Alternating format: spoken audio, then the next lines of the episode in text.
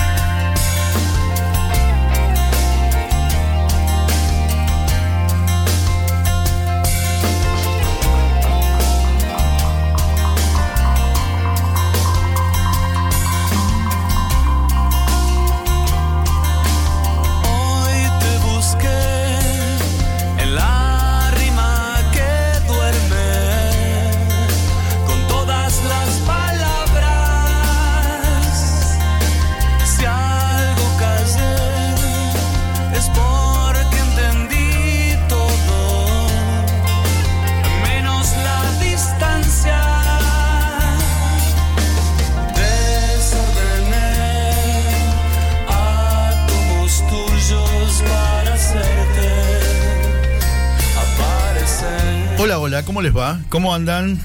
Bienvenidos. Esto es Almas con Historia, aquí en Radio Grote. Tres minutos pasaron de las seis de la tarde, mis amigos, este punto de encuentro de los miércoles. Miércoles dicen que es la columna vertebral de la semana. Así que bueno, aquí estamos, para compartir historias, para compartir este rato de radio, para compartir esta voz. Es lo que hay hoy en el capítulo 102 de Almas con Historia. Venimos recuperándonos de un enfriamiento de hace dos semanas atrás, ¿no? En el- Por gritar goles, quiere decir, por- no, no, Balseiro? no, en realidad fu- fui a gritar goles, claro. Fui a ver a la selección argentina contra Perú y bueno, fue el día del de los remolinos. Ese día, ese día tremendo, tremendo, que, que se levantó un viento que dicen que llegó hasta 70 kilómetros por hora. Y hablando de vientos, en el fin de semana, ¿cuándo fue? ¿El sábado Sí, o el domingo? Hablé con Marina Pérez Botel, que es la directora de, de Radio Magna, allá en Comodoro Rivadavia. Llegaron a 180 kilómetros. Ahí el viento es de verdad. Entonces me dijo, mira, ahora paró el viento, voy a salir a fumar un cigarrillo y a recorrer un poco cómo quedó todo. Mm, A la media hora me grabó y me dice, no pude salir. No pude salir. tremendo. Este, tremendo, tremendo. Las casas de cemento zafaron, las que eran de techos, viste, de chapa o así, voló, no quedó nada. No quedó nada. Yo tengo familia en Río Gallegos y la verdad que describen situaciones de viento que es increíble. Exactamente. Mis amigos, esto es Almas con Historia, aquí en Radio Grote, ustedes saben, somos la federación, no, la radio. La radio de la, Federación. de los Círculos Católicos de Obreros. Soy Víctor Balseiro. Me encanta saludarlos y presento a mi compañera de viaje, Marisa Musi. ¿Cómo va, señora? ¿Bien? ¿Cómo le va, Víctor Balseiro? Ansiosa antes de que me presente, ya estaba hablando. Ah, bueno. ¿Qué, Bueno. qué desprolijidad. Vamos a saludar a Micaela Martín. Hoy tenemos el lujo de tener en la operación una bellísima señorita muy talentosa. Hoy en la consola, escuche esto, ¿eh? hoy en la consola hay perfume de mujer. Ah, ¿qué tal, Mica? ¿Qué tú, Mica? ¿Eh? Después por privado nos decís de verdad qué te pareció. Claro, queda más lindo, ¿no? Porque si no, después te dicen Micaela Violeta, Micaela Rubia. Hoy perfume de mujer. Hermosa. Y tiene un maquillaje espectacular. Después le voy a preguntar algún truco. Me encantó. Muy linda. y el truco Micaela. son Sí, lo- menos, casi. tres décadas. Claro. Menos. Iba a decir menos de dos dígitos. No, son dos dígitos, pero apenitas dos dígitos. Es una niña. Bueno, y está Mica Martín porque su papá, eh, Su Dani no está. Martín, no está. Bueno, Las mujeres tienen no, que contar no puedo todo. contar nada. Las mujeres todos tienen que bueno, contar. Qué solamente que, está disfrutando. Quería decir que está todo bien y que está disfrutando unos días. Algo, Hasta- algo hasta hay que decir No. siempre. Hay Eso algo hay que tampoco decir. lo podía decir. Algo hay que decir. Un beso enorme, Dani. Bueno, ¿cómo estás? Muy bien, muy ¿Cómo fue muy esta semana? contenta. Eh, a mí me encanta el verano. Yo sé que hay gente que ya está renegando bastante porque hace mucho calor, pero Tiene bueno. una remera que dice explotó el verano, ¿viste? Como la de Crónica. La, la placa de Es que Crónica. de verdad dice, explotó, Faltan de golpe". 1263 días para la primavera. Sí, más o menos. Bueno, está llegando noviembre, así que tenía que llegar Sí, el, el pero, calor. pero se vino así de repente con 20, 21, 34, 30, nunca un- Está difícil, en la escuela está difícil para los chicos también, para las seños en, en las salas y en las aulas, pero bueno, es lo que corresponde a esta época, por lo menos en esta Sí. zona del país. Igual dicen que para la semana que viene se acabó. Viene una oleada, Ah. viento, viento del sur, viste que una refrescada Uh. de aquellas. No, no sabía. Bueno, entonces vamos a aprovechar en serio ahora. Pónganse la musculosa ahora rápido, quedan dos días para usarla. Vamos a mandar un beso enorme al director de la radio, a Tito Garabal. Le vi la cara de que iba a comentar algo y no voy a preguntar no, no, qué, así que voy a seguir saludando Siga, siga, yo. siga. Empieza a saludar. Un beso muy grande a Luis Sosa, el director de BTR Radio, donde nos escuchan los días jueves.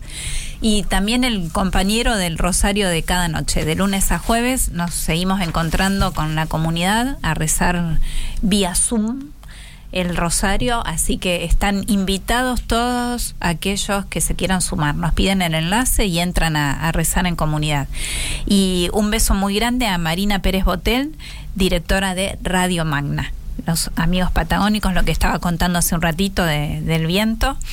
Y hoy estamos sin camarita, Balseiro. Hoy estamos sin cámara. somos plenamente radio. Nos Ex- una radio que suena a radio. Muy bien. Nos escuchan por triple www.radiogrote.com o en la aplicación de Radio Grote que se descarga al teléfono.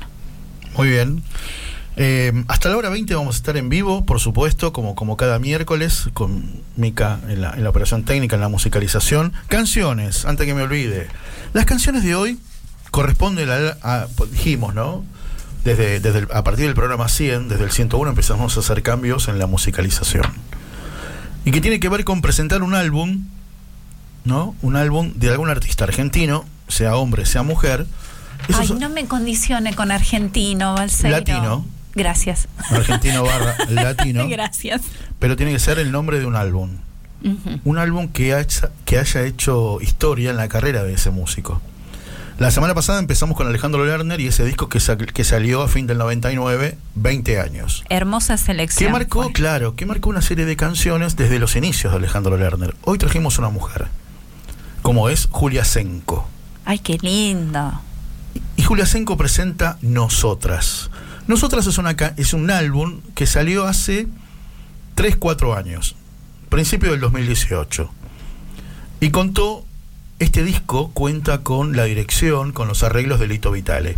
Y que se recrea la obra de grandes compositoras de nuestro país, como hay canciones cuyos autores son Fabiana Cantilo, Silvina Garré, Teresa Parodi, la inolvidable voces. Eladia Blasquez, pero todas cantadas por Julia Senko ¿eh? en este álbum que se llama Nosotras. Nosotras. Estas canciones son las que nos van a acompañar en esta tarde en Almas con Historia. Me re gusta, muy lindo, muy lindo. Voy a hacer otro pedido más. Iba a decir mangazo, pero mejor digo pedido que queda más elegante. A al- ver. Al estilo de los que saben hablar en radio. Estamos armando el canal de Almas con Historia en YouTube. Entonces, vamos subiendo los programas que ya se filmaron, ya se grabaron. El canal en realidad es el mío, es Marisa Musi, pero entran, se suscriben, que nos ayudan también a difundir suscribiéndose, es gratis, no, no implica ningún costo suscribirse. Y una vez suscriptos al canal de YouTube de Marisa Musi, está la lista de los programas de Almas con Historia que ya fuimos subiendo. Así que nos ayudan a difundirlo, pueden volver a escuchar, pueden seleccionar alguna entrevista que les haya gustado, que la quieran compartir con alguien, que quieran recomendar y seguimos en, contacto y también están habilitados los comentarios. Así que bienvenidos a Almas con Historia en YouTube también. Muy bien, vamos, vamos progresando, me gusta eso. ¿eh? Bueno, a ver, las historias de hoy. ¿Qué almas vamos a conocer hoy? Hoy vamos a conocer tres almas o cuatro. En realidad cuatro. ¿Así? Sí. Si bien hay tres notas, ¿no? La primera, la primera nota vamos a hablar con Pablo Márquez, que tiene 46 años. Y mm, imagínense este diálogo, ¿no? Eh, Pablo acaba de ser operado y le pregunta a su médico, ¿cómo salió la cirugía? Sí. Al médico que lo había operado de un tumor cerebral. Y el médico le contesta, no pudimos extirpar el tumor porque estaba alojado entre la carótida y el nervio óptico central. ¿No? Tu caso es de uno en un millón. ¿Viste cuando te dicen esas cosas? Decís, bueno. Tremendo. merezco un premio, Hmm. merezco, ¿qué merezco? Este, pero él dijo, Yo igual no tengo miedo. Voy a seguir luchando hasta que no se pueda más. Bueno, ¿pueden creer? El tumor desapareció. Maravilloso. Maravilloso. Un En la segunda hora- que desapareció. En la segunda hora, y como decimos siempre, la entrevista principal o la más larga, vamos a hablar con Marisa Andino. Porque se está yendo octubre y octubre es un mes característico relacionado con el cáncer de mama. Sí. Tiene su día que es el 19 de octubre. Y Marisa Andino, periodista, conductora de Telenueve al mediodía, nos va a contar su testimonio de esa dura enfermedad, de esa cruel enfermedad de la cual ya está curada, que padeció en el año 2012. No va a hablar de eso. Se dedica todo el mes a la toma de conciencia y, y difusión del cáncer. Y después, y después vamos a hablar con el- la mamá y el papá de Juana. Juana hoy tiene 15 años. Ajá. por decirlo de alguna manera, no sé exacto la que, Sí. edad tiene. Pero Juana, cuando fue, es, es, es el primer hijo de cinco que vinieron. Y Juana, la primera, venía muy mal el embarazo. Muy mal. Casi sin chances. O mejor dicho, sin chances de nacer. Y sin embargo, alguien se le acercó y le dijo, hace 15, 20 años, 15 años, mira, resale a esta santa, que, que es nueva. A ver qué onda. Uno se imagina ese diálogo. Y era Santa Llana Beretta Mola. Y hoy, Juana, ¿no? ¿Cómo se iba a llamar si no se llama Juana?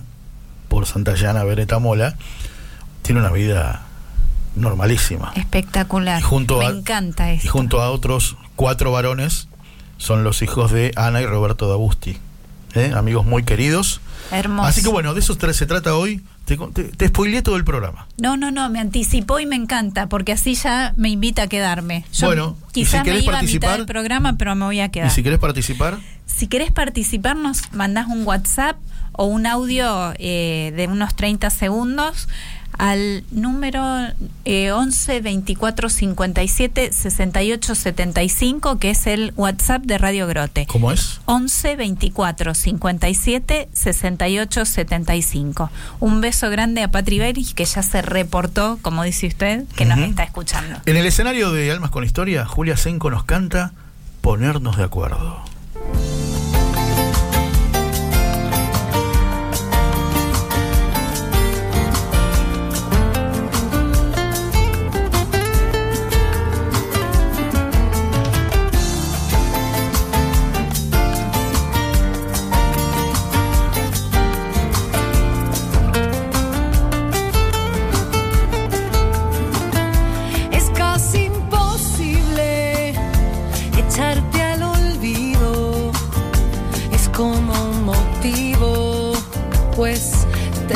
Necesito.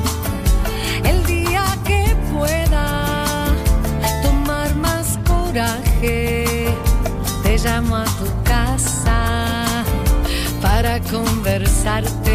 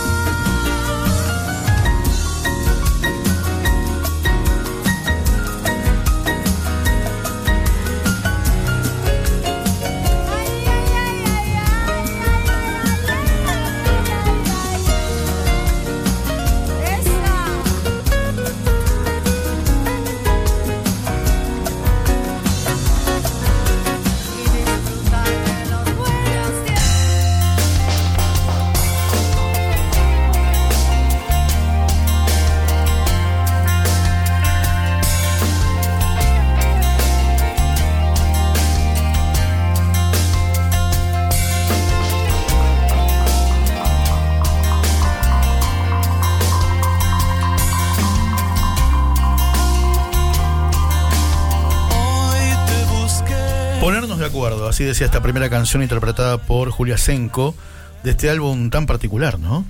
Que se llama Nosotras. Bien, mis amigos, 11 24 57 68 75 es nuestra vía de comunicación. Aquí en Radio Grote, esto es Almas con Historia. Nos quedamos, por supuesto, hasta la hora 20. Abrazo grande a los amigos de BTR Radio, con mi querido amigo Luis Sosa, por supuesto. Luisito, te mando un abrazo. Y Radio Magna, con Marina Pérez Botel, ¿eh? nuestros, nuestros queridos amigos patagónicos. La historia, la historia de Pablo Márquez, ¿no? El otro día, el otro día la leí, ¿eh? que Alejandro Gorenstein, que también me hizo una nota a mí en La Nación, eh, hablaba, hablaba de la historia, ¿no? Y, contaba, contaba su historia Pablo Márquez. Empieza con el diálogo que él tuvo con su médico, ¿no? Cómo salió la cirugía. Y el, y el cirujano le dice, pero de una, ¿no? Mira, no pudimos extirpar el tumor, porque estaba alojado entre la carótida y el nervio óptico central, ¿no? Y cuando te dicen esas cosas, ¿no? Tu caso es uno en un millón. Les pasó esto que le pasa al 0.01 en- y viste y decís, "Y, pero con eso qué hago? Este, soy un afortunado, ¿qué soy? Eh, así que, así que bueno, pero vamos a, vamos a escuchar su historia y lo vamos a saludar. Pablo querido, un abrazo grande. Aquí Marisa y Víctor desde la radio. ¿Cómo estás? Hola, ¿qué tal? Buenas tardes, ¿cómo andan? Bien, ¿vos cómo estás? ¿Bien? Bien, bien, excelente. Bueno, sí, sí, uno le. a ver, bueno, pero para estar excelente primero hubo que estar bastante bastante bajo, ¿no? Bastante bastante mal. Y la verdad que uno ve como tu recuperación es milagroso, ¿no? Sí, mira, yo no soy, siempre le dije lo mismo desde el primer día, desde que empecé con los síntomas, Sí. que yo no era, a mí no me tocaba, yo era el clásico de que decía esto a mí no me va a pasar. Y cuando me tocó lo viví desde un lugar muy efímero porque no estaba seguro de que realmente me esté pasando. Claro. Claro. hasta que no me dieron el diagnóstico y me dijeron, sí, Pablo, tenés un tumor, está, es difícil porque está eh, alojado de tal manera. Y cuando pasé por la primera cirugía, que fueron tres en un solo año, eh, y me dijeron que no lo pudieron sacar, me habían dicho que seis meses después perdía la vista y seis meses después podía perder la vida. Y esto empezó en octubre del 2017, ¿no? Claro, en octubre empezaron eh, los estudios. Yo había empezado un poquito antes con los síntomas. Sí. Eh, los síntomas eran muy raros porque lo que tenía era una diplopía, veía doble, me tapaba un ojo, veía bien, me tapaba el otro, veía bien, pero con los dos juntos veía doble. Mira vos, mira vos. Y estabas paseando por la Patagonia porque tu trabajo, tu trabajo es este vendiendo publicidad, ¿no? De una revista que editabas por todos esos lados, ¿no? De la Patagonia, visitando hoteles, cabañas y todas cosas así. Correcto, sí, tenía una revista que se llamaba Free Patagonia, nos dedicábamos al turismo, viajábamos y a través del canje publicitario íbamos quedando en distintos lugares, trabajando una semana, por ejemplo, en San Martín de los Andes, y así pasábamos prácticamente todo el verano. Y, y el, pri- Viajando. y el primer aviso, ¿cómo lo tomás? Mira, el primer aviso me lo dio un médico acá en Buenos Aires. En realidad el primer aviso me lo dio un otorrino, porque todo empezó con un zumbido en el oído. Ah, mira. Y el otorrino que me atendió por primera vez me dijo, mira, tenés dos opciones. Y antes de mirarme, antes de hacer un estudio, me dijo, mira, hay dos opciones. O tenés un problema en el tímpano o tenés un tumor cerebral. Ah, no había término medio. No, pero aparte que fue muy frío el tipo, muy Mi Dios. demasiado porque me asusté mucho en ese momento, pero siempre tomándome las cosas con la filosofía de a mí no me va a pasar. Claro, claro. Bueno, pero te pasó. Te pasó y te diagnosticaron, claro. Y después de ahí, ¿qué era? ¿Cuál era el, el- el- el paso siguiente? ¿La operación? No, me dieron, me dijeron que teníamos que esperar ocho meses hasta ver si realmente crecía, con qué eh, velocidad crecía y qué es lo que afectaba. Ajá. ¿Y qué- Pasado los ocho meses había crecido más de un centímetro y ya me estaba empujando el ojo izquierdo hacia afuera, me producía presión ocular y mantenía la diplopía que ya era cada vez peor. Claro. Claro. Pero tuve mucha suerte, ¿viste? Yo siempre trato de, que la historia le llegue a gente que está, que se que queda sin esperanzas o enfermos oncológicos que no saben qué hacer, eh, porque yo tuve no mucha suerte, sino que gracias a, a la manera de, de pensar o a la filosofía de vida de a mí no me va a pasar o yo puedo contra todo, eh, creo que se dieron las cosas de la manera que se dieron y tuve la suerte de encontrarme con excelentes profesionales que priorizaron mi salud ante la de otros. No, quería, no quiere decir con esto que, la de otros valía menos, sino que lo mío revestía una urgencia que la de otros no. Y teniendo 170 personas adelante en, en la cola, en la cola, en la, en la fila Sí, para, sí. para el quirófano, me, me dieron fecha a mí. Y después de eso tuve la suerte de encontrarme con excelentes profesionales en Comodoro Rivadavia que, que me ayudaron muchísimo y me hicieron colocar una prótesis que no, que no estaba a mi alcance. Eh, no, tuve mucha suerte, mucha gente que, que, mucha fe de muchísima gente que sin ser yo creyente, creo en la fe del resto y creo que ayudó muchísimo. Bien, bien, qué claro eso, Pablo. Creo en la fe del resto. Contanos después cómo se desenvolvió esto. Sabemos que te operaron, que te dijeron que no, ya no había más que hacer y a partir de ahí. Mirá, fue muy gracioso, porque yo me lo tomé siempre a la risa. Cuando entraba primero al quirófano, en la primera operación, palmeaba las manos de mi familia y de mis amigos que llorisqueaban a los costados, Sí, porque era una operación de mucho riesgo. Y yo entré dándole calma a ellos en vez de ellos conteniéndome a mí. increíble. Eh, sí, pero aparte tuve anécdotas con la anestesista, anécdo- anécdotas con, con los médicos, con las enfermeras. Eh, más allá del momento en el Hospital Ramos Mejía donde me operaron, que el equipo de trabajo de, de los médicos, no, no sé si dar nombres, pero son excelentísimos. Y conmigo se portaron de una manera, pero increíble. Y al punto de que había que conseguir un adhesivo que se utiliza para pegar arterias, que es carísimo, Sí, y yo no tenía acceso a eso, y los médicos, a través de la dirección del hospital, lograron hacer que, que el Estado me proveyera de ese, de ese eh, adhesivo, que es un adhesivo tisular, y así con todo lo que me fue pasando en el camino, fue todo gracias a eh, la, la- la buena predisposición de los profesionales. Qué bárbaro. hubo- ¿Y el no, buen humor que- de dónde te venía?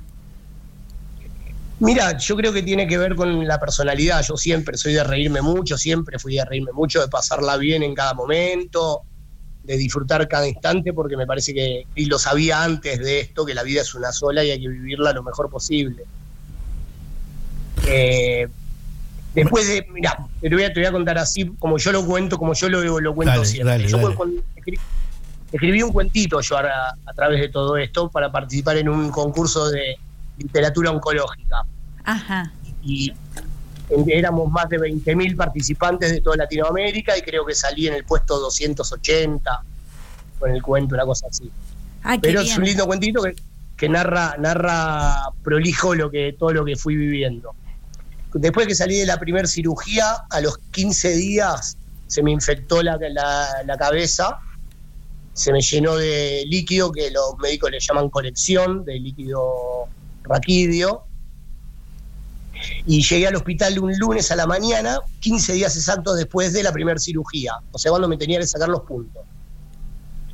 Y uno de los cirujanos me mira, me ve llegar y me dice, Pablo, ¿te duele la cabeza? No, le digo.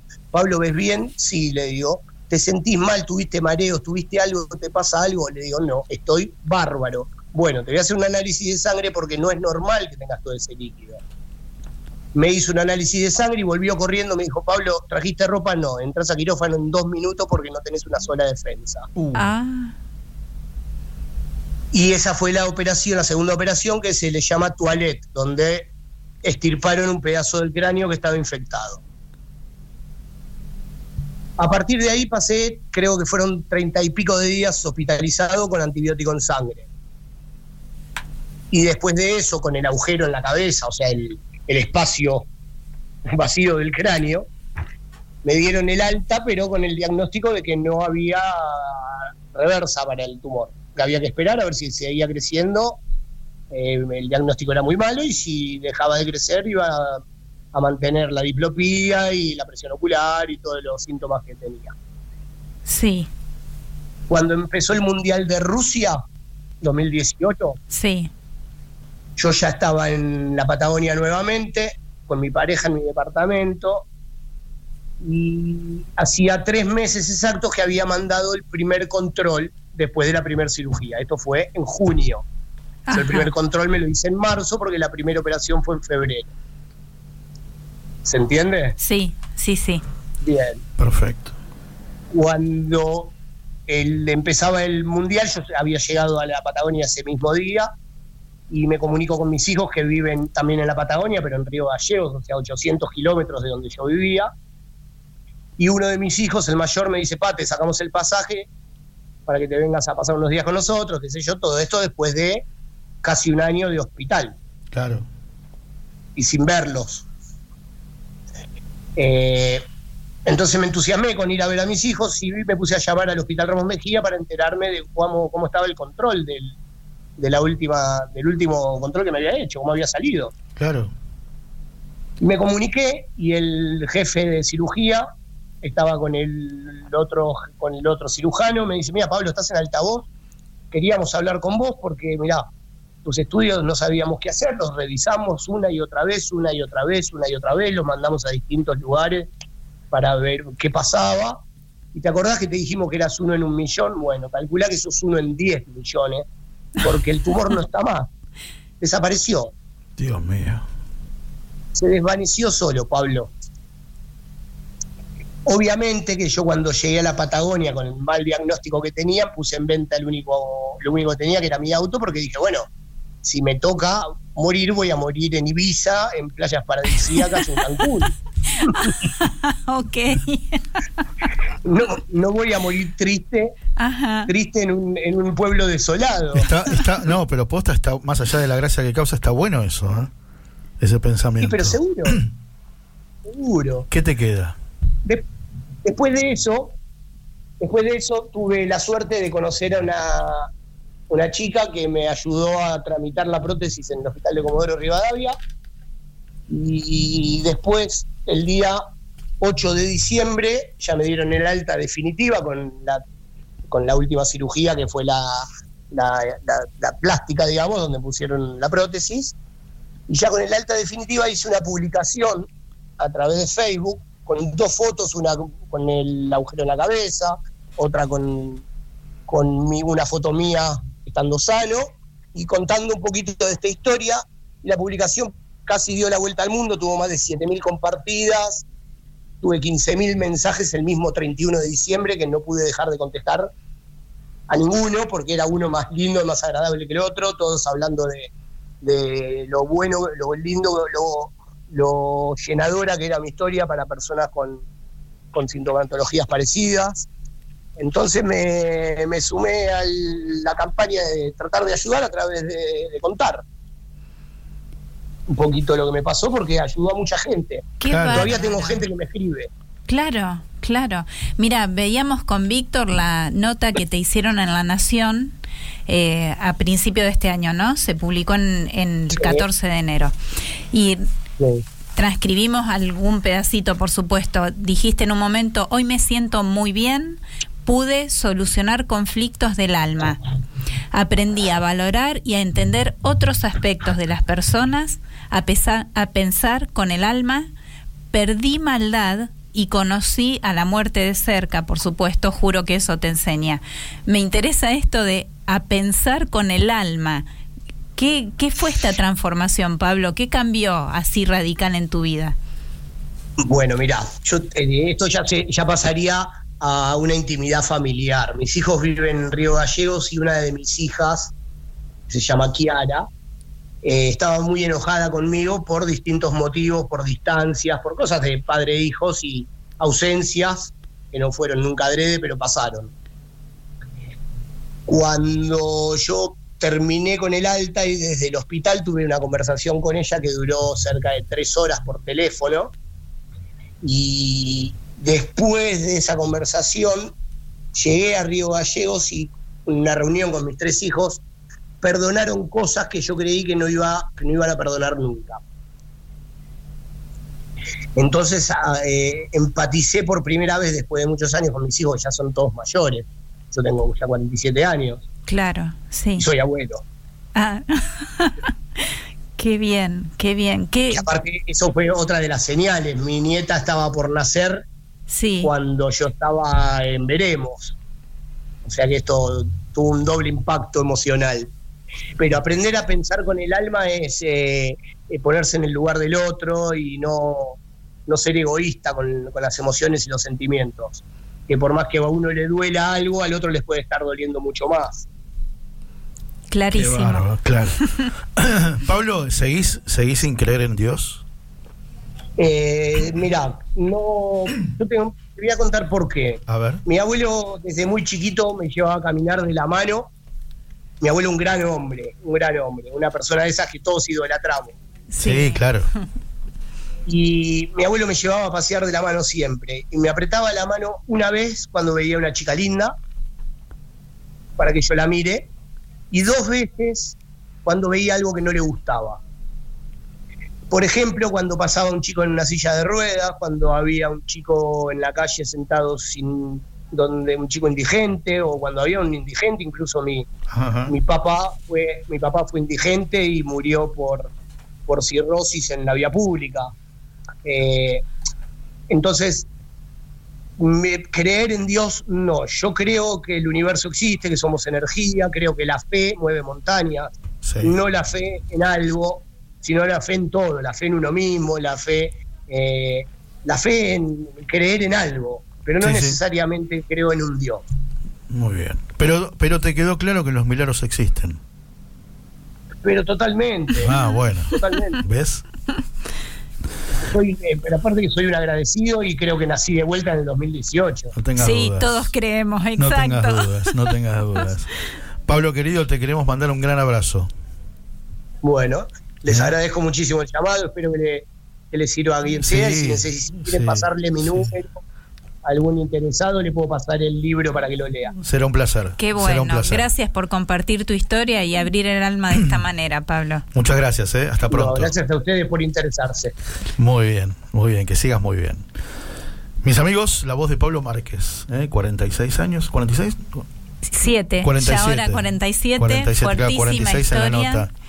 Qué, qué, qué nota, ¿eh? Muy, muy Aparte, fuerte y y muy No, esperanzadora. no le quise ir por ahí, ¿no? Pero cuando él dice, no, a mí no me iba a pasar nada, a mí no me iba a pasar nada, y te pasó. Una derrota al ego tremendo. Tremendo. Tremendo, ¿no? Qué bárbaro.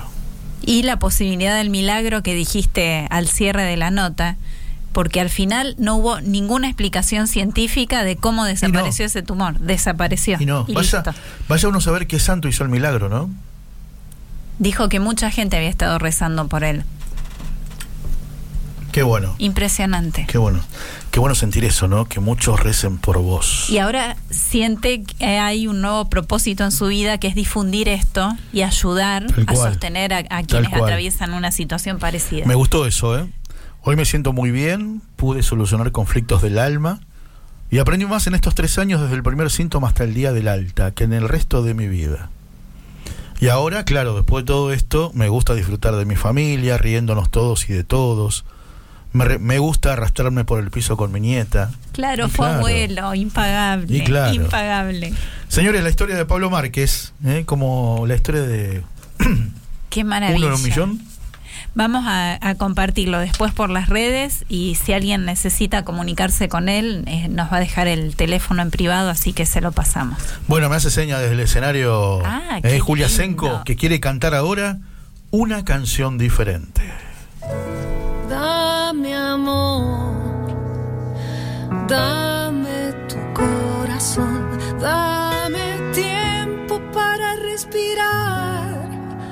Está muriéndose el sol,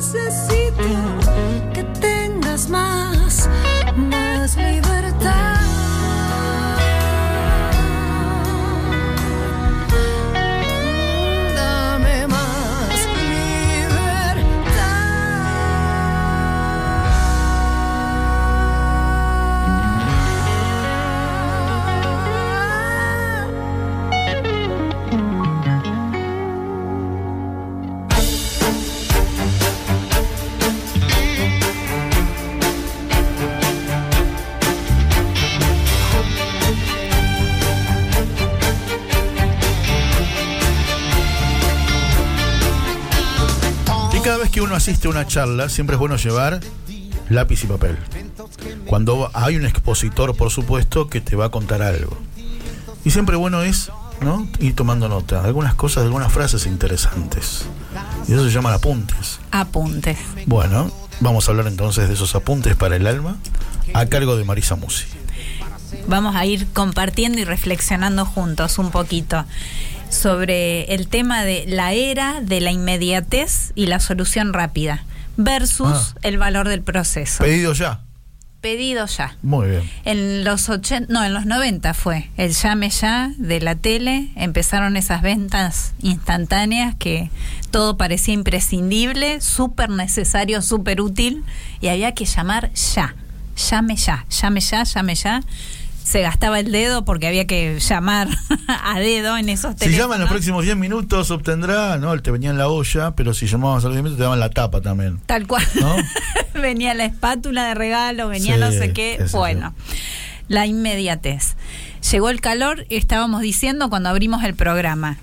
Mm, Repentinamente coincidió con la apertura de casi todas las actividades, al menos acá en Ciudad de Buenos Aires, me parece que en toda Argentina, en todo el país, pero bueno, acá puntualmente se está dando esto. Se recuperan algunas libertades que hace casi dos años ya que habíamos perdido. Entonces, para muchos, especialmente las mujeres, de golpe significó volver a probarse ropa de pleno verano, incluida la malla. Es un tema, Balseiro, la malla en las mujeres. No, no Ah. lo voy a zambullir en este tema. Qué bueno, me libera de eso, me libera de eso. Y- ok, muchas gracias. Pero voy a Muchas compartir gracias. esto. Y esto que voy a compartir, que es el tema del peso, de la figura corporal, de cómo nos sentimos, también hay muchos varones que lo sienten y, y lo están viviendo y sufriendo así. ¿Cuál es el punto de, todo este preámbulo? Que de golpe tenemos que adelgazar, tenemos que bajar de peso y tenemos que tonificarnos en media hora. Más o menos así de urgente es la cosa. Entonces nos vamos a, los intentos desesperados, a la búsqueda de soluciones rápidas. Y acá, si bien usé a modo jocoso esta introducción del tema de la malla y del cuerpo, voy a ir a lo espiritual y voy a ir a lo emocional. ¿Y qué nos pasa cuando tenemos que tramitar procesos y darle tiempo a estos procesos y queremos la solución rápida? Podemos hablar de duelos, de diferentes duelos, porque el, el primero es el de la persona que partió a la otra vida y el dolor que nos deja y el vacío y el, el espacio, pero hay duelos de muchas otras pérdidas y todos tienen en común que nos tenemos que dar este tiempo de procesarlo de asumirlo, de duelarlo precisamente, de, de llorarlo, de dejarlo ir. Podemos hablar de cultivar virtudes y valores que queremos para nuestra vida y también son procesos y también nos llevan tiempo. Entonces, esta ansiedad por saltarnos todo el proceso. Y de golpe terminamos como en, en este chiste de bajar de peso, que en media hora hay que resolverlo. O con una pastillita o una medicación hay que resolverlo. O con un pase mágico de alguien que no sé por qué creo que tiene ese poder sobre mi vida y me lo tiene que resolver. Recuperemos esta idea de darle tiempo al tiempo. Con los chicos muchas veces usamos la metáfora de la metamorfosis. La oruga que en los días se transforma en crisálida, que en los días se abre en una mariposa de colores. Entonces, ¿Cómo? Ver, repita, por favor. darle tiempo al tiempo. La oruga se hace una crisálida, es est- esta bolsita toda cerradita, medio peluda, muy fea, muy fea, que parece que se murió la oruga, el gusanito, y, y qué pasó. Y de golpe un día esa crisálida se rompe y despliega las alas una mariposa multicolor, bien de primavera, bien de esta época, y fue dejar que ocurriera el proceso. Alguien contaba la otra vez que se me ocurre ahora eh, contarlo con rabanitos, yo no me acuerdo a qué planta se refirió, que dijo que le gustaba muchísimo, que su mamá todos los años sembraba para primavera y apenas asomaban las primeras hojas, los primeros brotes, en su ansiedad, él Sí. lo arrancaba porque quería el rabanito. Ah, y por supuesto ese rabanito era incipiente y le faltaba todo el proceso. Entonces, volvamos a dar tiempo a estos procesos, no nos resistamos, ayudémonos entre nosotros también a poder dar este tiempo, a tomar conciencia de que estas soluciones rápidas, instantáneas, no existen. No existen. Nos pasa con la tecnología que todo es a un clic de distancia. Entonces, el teléfono o la computadora empiezan a trabarse, el clic Y entramos en crisis. Totalmente. Ah, ya hay que Entramos comprar nuevos, ya están obsoletos, ya no sirve, ya Ay, no qué lenta es la máquina, qué lento está mi teléfono. Exacto. El temperamento lo moldeamos durante toda nuestra vida. Mientras hay vida y esperanza, dicen las abuelas, hay posibilidad, hay forma. Ya estamos grandes, ya estamos viejos, algunos, no, no, no, mientras hay vida se puede. Y son procesos y llevan tiempo. Exacto, exacto. Entonces, si los queremos hacer bien, lleva tiempo. lleva tiempo. Todo es así. Exactamente. Eh, bueno, otro ejemplo más, y ya con este voy cerrando, es el de las heridas físicas. Estoy hablando de lo emocional y de lo espiritual, pero en, en el cuerpo sabemos que una herida se cura gradualmente. No es que un día nos lastimamos y al día siguiente mágicamente la piel está totalmente recompuesta. Y hemos visto estos procesos desde que éramos chicos y nos pelábamos las rodillas en una caída. Bueno, este es el tiempo al tiempo. Saber que la cascarita esta inicial, que primero se ve muy fea y, y muy grande, va procesando y va continuando y va sanando. Entonces, saber que, que se sanan las heridas, saber que se progresa, saber que podemos progresar, que hay forma, hay posibilidad y poder ofrecer cada aspecto costoso del crecimiento con alegría, con confianza, con fe, para no terminar rezando, Señor, dame paciencia, pero dámela ya. si le parece, a modo de cierre en serio, A ver, a ver, a ver. hacemos eh, la oración al Cristo de la paciencia. Ah. Esta advocación no es muy conocida. Cristo de la paciencia. Dice, concédeme la paciencia suficiente para soportar las largas esperas, para adaptarme a los imprevistos, para tolerar lo que me da fastidio, para convivir con mis límites. Cristo concédeme la paciencia necesaria para dialogar con quien es insensible, para perseverar ante las frustraciones, para afrontar la adversidad, para creer en lo que es posible. Cristo, concédeme la paciencia indispensable para apreciar las cosas sencillas, para asumir el desafío de cada día, para poseer un corazón servicial y para confiar en tu providencia. Cristo de la paciencia, que se cumpla en mí tu promesa. Felices los pacientes, porque recibirán la tierra en herencia. Muy bien, muy bien. Hablabas de jugar, ¿no? Que- y, qué lindo manejar la paciencia también cuando jugamos, cuando decir, tenés que hacer los deberes y una vez que los termines podés salir a jugar. Exacto. O tenés que esperar tu turno. Y pero no avanza más, tarda un Claro, montón. Tenés que esperar tu turno. La paciencia se cultiva. Exactamente, si habremos jugado. Uy, habremos jugado. ¿Qué tiempo es ese? Habremos jugado. Es un, un subjuntivo. Habremos. Pero en verbo, un tiempo del modo subjuntivo. Eh, futuro perfecto. futuro perfecto. ¿Cómo se llama esta canción que viene ahora? Futuro perfecto. ¿Le parece? Muy bien. Ya impecable. venimos, ya venimos.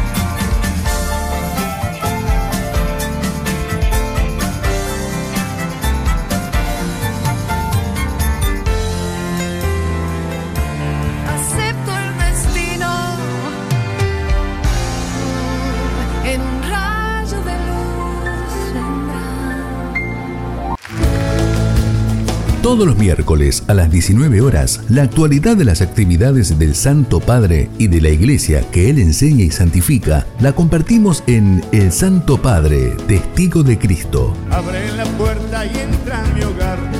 Programa de bendición con la conducción de Alejandra González por BTR Radio. Te esperamos.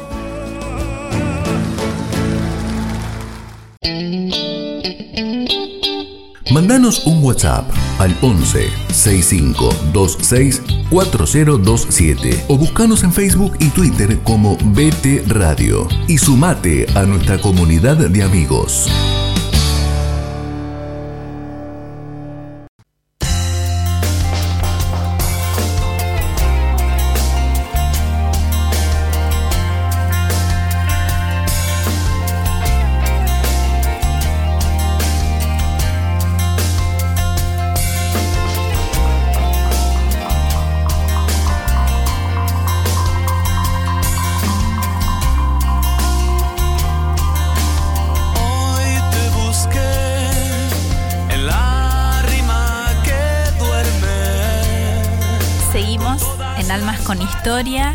Este miércoles de 18 a 20 horas sin camarita. Hoy estamos solo por radio, como debe ser una radio según Balseiro. Juan Carlos del Misier te diría, ¿cómo con camarita? Si estamos en una radio. No hace falta decir eso.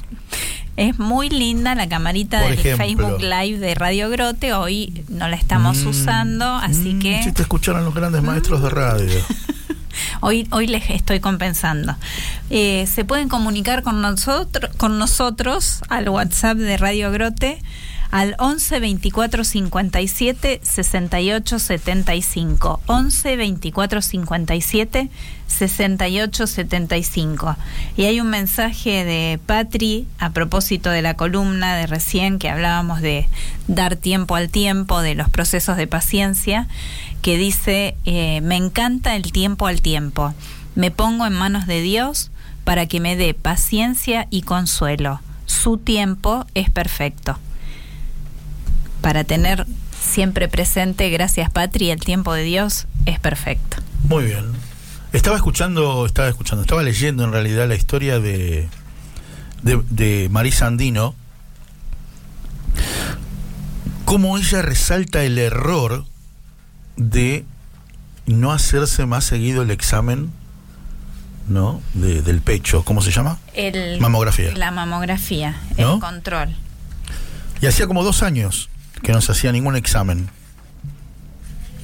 Y fue a hacerse un chequeo gracias a que su esposo insistía que vaya a hacerlo. Y así fue como le detectan su cáncer de El mama en el año mama. 2012. Y Exactamente. de eso vamos a estar conversando porque el 19 de octubre se celebra, tenías razón que me dijiste hace un rato, el Día Internacional contra el Cáncer de Mama.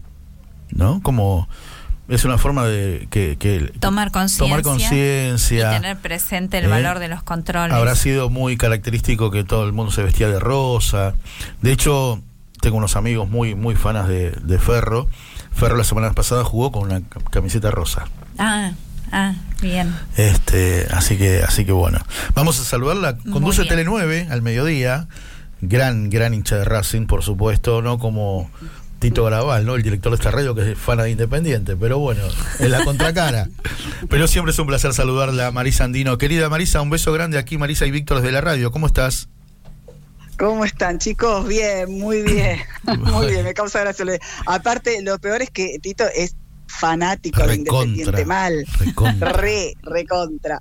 Yo, encima fanática de Racing, imagínate los pasillos del canal. Obviamente, cuando se cruzan. sí, tal cual. tal Y bueno, cual, ¿estás eso. contenta? ¿Estás contenta que los dirija ahora un, un ex Boca? ¿Como Gago? Eh, mm, No, eh, ¿eh? sí, confío. Voy a, poner, voy a poner, no, no, sí, le voy a poner una ficha. sí, Bueno, vamos a darle ficha, crédito, no vamos a darle crédito. Vamos a, sí. Todos sí, somos necesarios, si una- no, no, no habría partidos, eh, Claro. no habría competencias, quiero decir. Así que todos somos necesarios. Los Boca también. Tal cual. Tal cual. tal cual. Pero bueno, vamos a ponerle fichas, vamos para adelante. Lo pintan Así como. Lo pintan, ya que le dicen pintita, pero lo pintan como un gran pensador, viste, de tácticas y eso que a Racing no le va a venir nada mal, ¿eh? No, pero más vale que lo empiece a hacer ahora. Ah, claro. Claro, no hay tiempo, no hay No, tiempo. No, no nos ha ido muy bien. Ya está, ya está. Este campeonato ya ya, está. Ya ya está. Ya está, ya está River ahí, ya está. Pero bueno, Exacto. en fin. Mari, bueno, eh, la verdad que cuando pautamos Sí. esta, esta charla eh, y pensando ¿no? en el 19 de octubre, que es el Día Internacional contra el Cáncer de Mama, la verdad que tu historia es tremenda, ¿no? Porque aquí dice que Ujú. fuiste fuiste a hacerte un examen porque tu, tu marido te insistía y habían pasado como dos años que nada.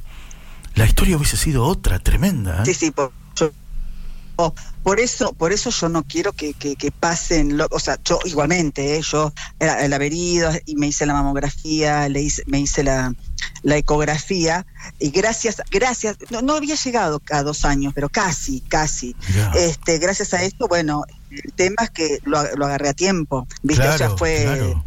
claro, fue carcinoma, fue cáncer y todo, pero mirá si yo es- decía, no, no tengo ganas, no quiero seguir, como hay muchas mujeres que dicen, no, bueno, el año que viene, no, el año que viene, pasan cuatro o cinco años y después sí que es mucho más difícil Claro. tomarlo a tiempo. Por eso está, por eso te digo, todo el mes de octubre y el 19, eh, eh, el día eh, es concientizar a la gente. A partir de ahí yo dije, wow, me pasó esto, y si yo no iba, y si yo dejaba pasar, ¿qué, qué hubiera pasado conmigo? Tuve cáncer, tu- tengo tres operaciones, pero yo ya estoy dada de alta, estoy bien, este, gracias a que me hice la mamografía, la ecografía, que yo como siempre digo a todas las mujeres, las mujeres jóvenes se tienen que hacer ecografía siempre. Y después, a partir de los 35, 40 años, sí se tiene que agregar sí o sí una mamografía. Porque hoy, hoy el cáncer de mama tomado a tiempo, hoy tiene cura. En un 98% tiene cura. Claro. Entonces, el tema es no, claro, el tema no es dejar pasar, no, no se puede dejar pasar tiempo. Vos pensás que una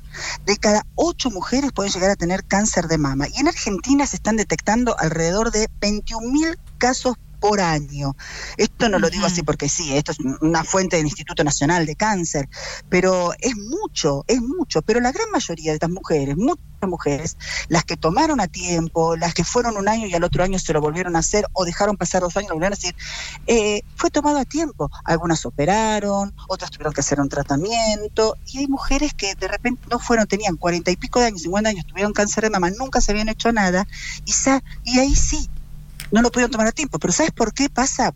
Porque no siempre se puede detectar con el autoexamen mamario, que para mí es fundamental, es fundamental. Claro. No sí. siempre, porque, claro, viste, el tema es importante hacer siempre el autoexamen mamario, ¿no? Y conocer tu cuerpo, conocer mientras te estás este, duchando, palparte, palparte si tenés algún bulto, si tenés algo, tenés que estar siempre muy atenta a si tenés este, algún ardor en la mama, eh, alguna, no sé, algún sarpullido, algún hundimiento del pezón, todos esos, todos esos son señales que puede ser cáncer mama o no, Sí. pero tenés que ir y consultar. Hay que Claro, consultar. pero tenés que ir y consultar. Pero hay otras.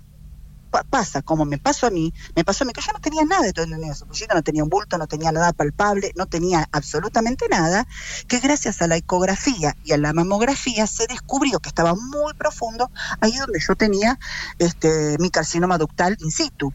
Mira vos. ¿Me entendés? Fue gracias a eso. Pero es importante, yo digo, pero todo es importante. El autoexamen es importante. Por eso te digo que, que, que- sí, hay que conocerse, conocer tu cuerpo, mirarte, mirarte las mamas, mirarte cómo son. Controlarte Exacto, vos sí. permanentemente. Si tenés un bulto, o- obviamente puede que no, puede que sea un bultito, algo totalmente benigno, pero inmediatamente tenés que ir. Vos sabés, Pero, Marisa, ¿por que... qué se insiste? Sí, La semana Decime. pasada acompañé a una de mis hijas a su médico Sí. y precisamente, viste, tenía varias pacientes quejándose porque había sobreturnos, había quirófanos saturados en el tema ginecológico, te digo. Y el comentario de él fue precisamente esto. Con todo lo que Sí. pasó de a- hace un año y medio, un poco más hacia atrás, se dejaron de hacer controles, eh, no hubo Exacto. detección temprana, hay muchísimas operaciones en este momento, todas juntas, digamos, eh, superpuestas. Mm. claro. Y, y pensaba sí. cómo jugó en contra también en Totalmente. este sentido de la detección Es temprana. cierto Sí. eso, sí, sí, sí. Y sí. sí, sí, sí. La gente dejó, se dejó estar, pero claro, estando en pandemia, obvio, obvio que tenían mucho miedo. Bueno, lo que hemos vivido el año pasado, ¿no es cierto? Todos hemos tenido miedo de ir al médico a hacer una consulta.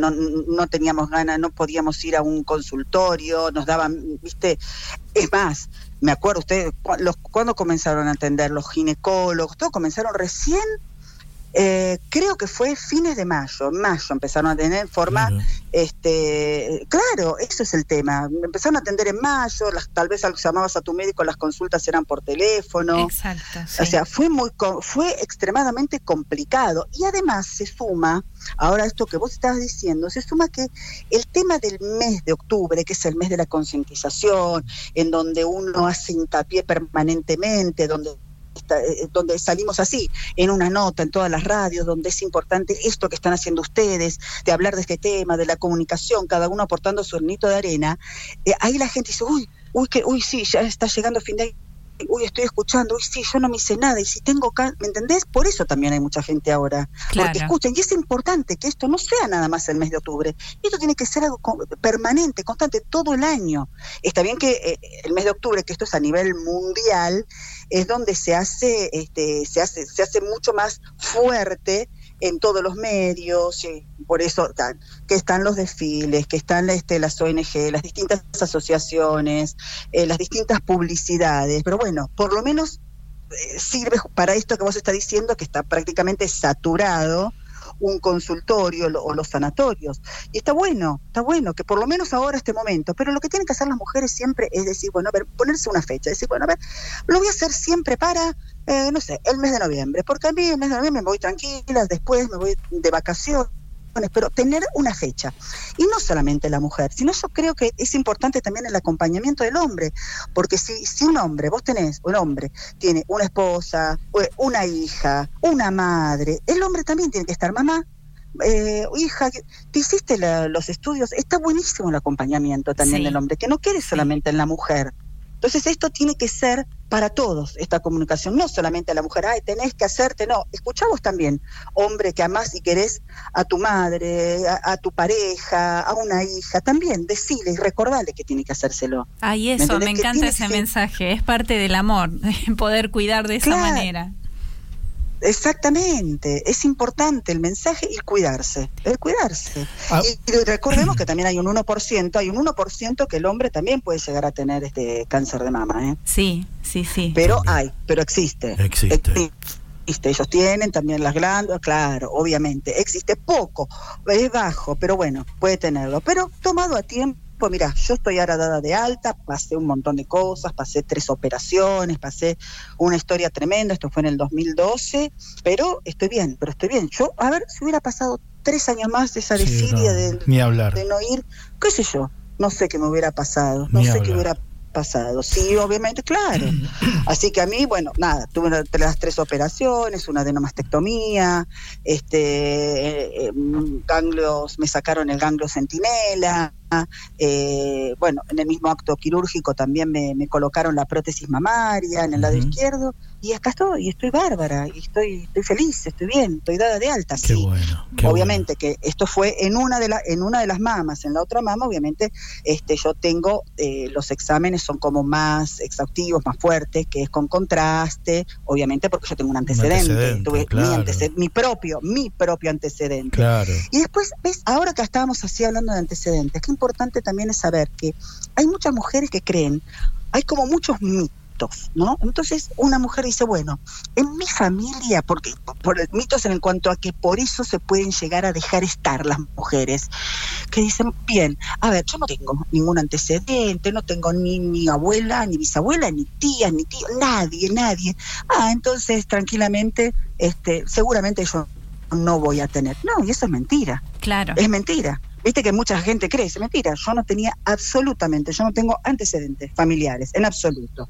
Después otra cosa, si le da, también dice, si le das de mamar a tus hijos mucho tiempo es muy difícil, viste esas cosas. Sí. Es difícil que tengas cáncer de mama. Es mentira. No es así. Yo sabés, yo tengo tres hijos, no, yo le di dos años y medio a uno, dos años a otro, un año y medio a otro, ¿me entendés? Hay O un sea, mucho montón le tiempo. diste, sí. Es- Un montón, un montón a los tres, un montón a los tres. Ahí hay otra cosa que también, viste, la, las mujeres dice, otro tema, otro mito que vamos a derribar. Otro es la menarca. Si uno dice, las, las mujeres, si tenés menarca, este, la menarca bien este, tardía, sí. entonces quiere decir, no, no, tardía, entonces no vas a tener cáncer de mama. Puede ser que si, si en cambio si la tenés este, jovencita, menarca es la menstruación, ¿no? Por si alguien... Sí, por- qué la primer menstruación. Este, la primera menstruación. Claro, si tenés, este, que sí puedes llegar a tener cuando las chicas, eh, viste, menstruan a los 8, 9, 10 años. Viste que se habla ese mito, ahí sí pueden llegar a tener cáncer de mama. Viste que se habla de Sí. eso. Este, si la tenés tardía no pasa nada. Mentira, yo a los 14 años y medio. Claro, claro, nada que Me- ver. me- ¿me Marisa, entendés? y el No, miedo a la, sobre todo a la mamografía, al, al tema de que te aplastan la mama, te puede doler, te- ay, pero eso es una pavada, eso es una estupidez. ¿Qué te va a dar? No, primero no duele nada porque te, te cuidan un montón. Nada, a mí nada, nadie. Podés tener esa impresión. Ay, ay, no te van a aplastar. Imagínate que están, es- eh, están acostumbrados, es un ratito nada más. Este, no, y tenés que avisar si tenés prótesis, si te las hacen este, te- cuidándote las prótesis.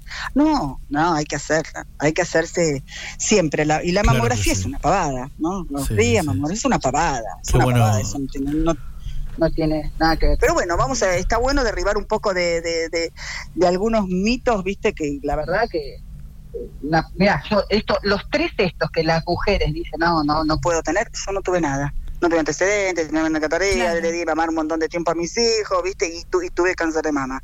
¿Me entendés? Por Qué bueno- eso yo insisto Qué, bu- qué bueno con la escucharte. prevención. Qué bueno escucharte, Mm. Mari. Qué bueno escucharte. Mis amigos, en la voz de Marisa Andino. María, a ver, eh, en algún momento nombraste el rol del hombre. Entonces, ¿qué nos Sí. aconsejás? ¿Qué nos aconsejás a los hombres cuando una hija, tu esposa, tu mamá está pasando por lo que vos pasaste? ¿Cuál es la mejor manera de acompañar nosotros? El hombre, eh, eh, eso, justamente, este, apoyarla, eh, acompañarlo bien de- en todo, si, inclusive si puedes ir a acompañarlo, mi marido me acompañó absolutamente a todos los estudios, acompañar en los estudios, apoyarla y por sobre todas las cosas, tranquilizar, tranquilizar. Eso es fundamental y confiar y tener fe.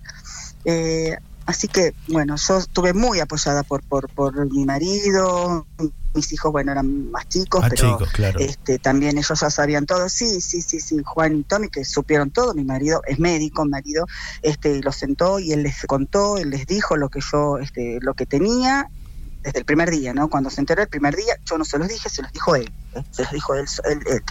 Dije, déjame a mí que yo hablo con ellos, así que los sentó, obviamente que fue todo un tema, este y- porque los chicos le preguntaban, pero ¿qué va a pasar con mamá? ¿Y qué pasa Claro, con mamá? Y claro. decimos la verdad, y, y pero ya que operarlo así, pero decime la verdad, ¿y, y se va a morir? No, no, no, esto está tomado a tiempo, le va a ir bien, se va, se va a operar, ustedes pregúntenme todo, y los chicos le iban preguntando todo, los escuché llorar, que es normal, los escuché llorar, Obvio, este y El susto nada, aparece. y después fue toda una paz sí sí El- obviamente el susto aparece pero yo te juro todo eh, este yo estuve muy tranquila desde el primer momento desde el momento que me lo dijo el médico mi marido ya lo, lo supo antes, lo sabía dos días antes que yo, pero no me lo quiso decir. El que quiso, quiso que lo diga, que me lo diga este mi, mi médico, el doctor este Eduardo González.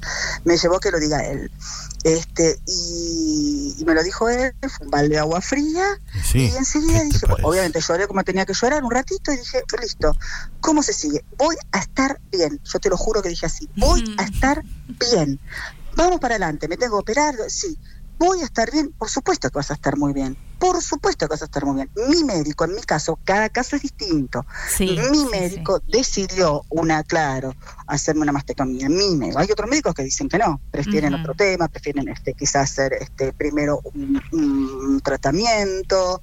Este, yo, eh, mi médico no. Eh, prefirió en todo momento este, hacer la mastectomía y nada, listo, volarme. Es más, yo le dije, ¿y si sacamos la otra también? Claro. Tipo al estilo Angelina Sí, Jolie, sí, ¿viste? exacto. Y él no quiso.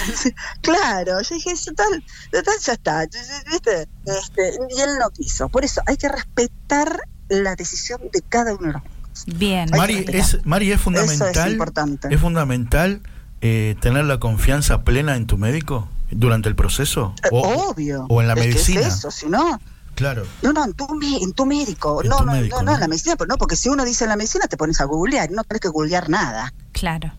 No tenés que meter, no, no, porque tenés miles de cosas bueno. este, que quizá que pueden llegar a ser falsas. No te metas a Google, no, ahí, solamente lo que te dice tu médico. Marisa, y hablaste de Eso la es lo fe. único que tenés que eh, la hacer. fe en concreto, ¿en, en qué se tradujo? Sí. ¿Te pusiste a rezar cada noche? ¿Hiciste una promesa y eh, fuiste a misa? No, ¿Comulgaste? no, ¿Qué no. fue? No, eh, yo soy muy católica, yo creo mucho en Dios, tengo, bueno, para mí mi santito es San Expedito, Ajá. este, nada, le pedí a San Expedito eh, y después traté de, de- sí, pero no, no era de, ni de llorar, traté de olvidarme, hasta el, te digo, me fui re tranquila a la operación, yo sabía, yo sabía que iba a estar todo bien, estaba, pero estaba convencida y eso es importante cuando estás convencida de que va Sí. a estar todo bien. Sí. Cuando estás convencida, es esa, lo que también podemos llamar esa ley de atracción, Ajá. ¿viste? Esa ley de atracción que vos decís, estoy, estoy bien, me va a pasar esto, estoy bien, lo veo, estoy bien. Y así fue. Está bien, las pasé, tres operaciones, las pasé. Te Claro, digo tres operaciones sí. porque la primera, primero se punza, es que a mí, lo mío estaba tan profundo que no, hubo- no se pudo punzar. Me tuvieron que directamente eh, abrir, sacar, entonces limpiarme. Habían, me- en ese momento, en esa primera operación, me dejaron la mama, se limpió y después vino el resultado. Pero mi médico dijo, yo prefiero volarla, sacarla. Yo la quiero sacar, yo te quiero operar. Y bueno, es la decisión. Yo hago caso a lo que te dice el médico. Hacer caso por algo te lo dicen. Pero cada médico tiene, eh, tiene su, su- obviamente, ve tu- Una tu, historia forma, sí. clínica. Hay, hay, hay, hay casos. Lo que pasa es que aparte también en cada caso. En mi caso se pudo en el mismo momento, en, en- en la misma cirugía, me, sí me pudieron colocar la prótesis mamaria. Eh, no hay algunos casos que no, que te pueden este, hacer una mastectomía o una mastectomía, pero eh, no pueden colocarte en ese momento una prótesis. Hay que esperar, te tienen que poner un expansor. O sea, cada, cada, cada caso es, es distinto. Se ¿me resuelve distinto. Pero lo más sí. importante, lo más importante, lo más importante es hablar con tu médico y confiar en tu médico. Marisa, Eso- ¿y en lo personal participaste de algún grupo de apoyo? Y ahora, después de, de lo que me pasó, sí, un montón, un montón. Ahora el otro día, por ejemplo, eh, estuvimos en Magma, ¿no? Este, eh, haciendo la conducción con Mario Masachesi, también este, un desfile solidario para recaudar fondos. A- aporto mi granito de arena en lo que yo pueda. Me escriben mucho por Instagram, por mi Instagram privado.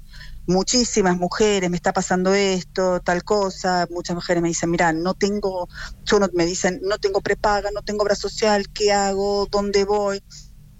Trato de aconsejarlas. de- muchas han ido a ver a, mi- a mi médico. Mi médico, además eh, de atender obviamente de forma particular y todo, es el jefe de mastología, nada más y nada menos que del ROFO. ¿viste? Y los, se, los, se los he mandado para que se atiendan ahí en el, en el hospital. Eh, bueno, trato de, de- de aportar un mini, mini, mini granito. Hoy estuve contestando un par de, de- de- también de preguntas de unas mujeres que también me, me creo- así en forma Yo creo, yo creo, Mari, que aportás una montaña, ¿no? Un granito. montón, Sobre todo esa gente que no tiene a nadie a quien consultarle, te consulta a vos y que Marisa Andino me conteste, alguien que pasó por el lugar que yo estoy ahora. O que tiene No, miedo no y, tiene y ve precio, no tiene precio, sí. Mari, no tiene precio, Sí. sin duda.